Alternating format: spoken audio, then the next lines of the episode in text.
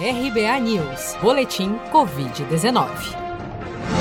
Dados das secretarias de saúde de todo o país, totalizados na noite desta terça-feira, 10 de novembro, apontam para uma estimativa de que 5.699.005 brasileiros já contraíram a Covid-19. O balanço oficial de casos não está divulgando dados totalmente precisos, já que alguns estados, como São Paulo e Paraná, estão enfrentando problemas para lançar no sistema do SUS as informações sobre pessoas infectadas.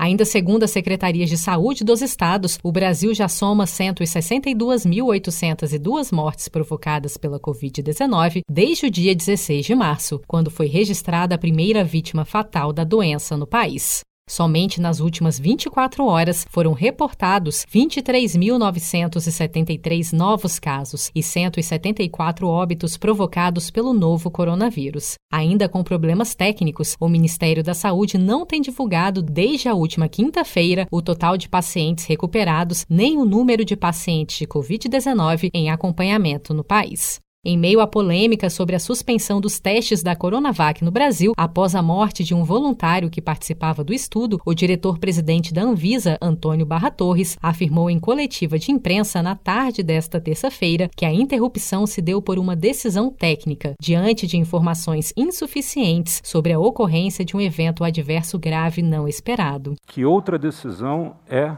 possível? Diante do relato de um evento adverso grave não esperado com informações incompletas e insuficientes. Vamos numa analogia do contrário. A Anvisa, de posse da informação que um evento adverso grave ocorreu, ele era não esperado. O protocolo manda que seja feita a interrupção do teste.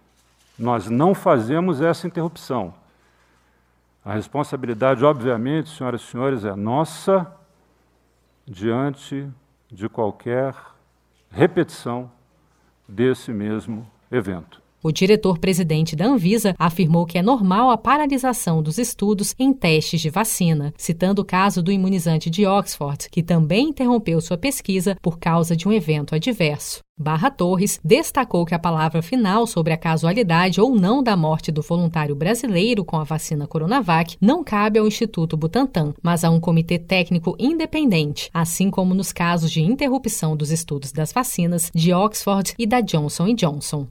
Você está preparado para imprevistos? Em momentos de incerteza como o que estamos passando, contar com uma reserva financeira faz toda a diferença. Se puder, comece aos pouquinhos a fazer uma poupança. Você ganha tranquilidade, segurança e cuida do seu futuro. Procure a agência do Sicredi mais próxima de você e saiba mais. Sicredi, gente que coopera cresce.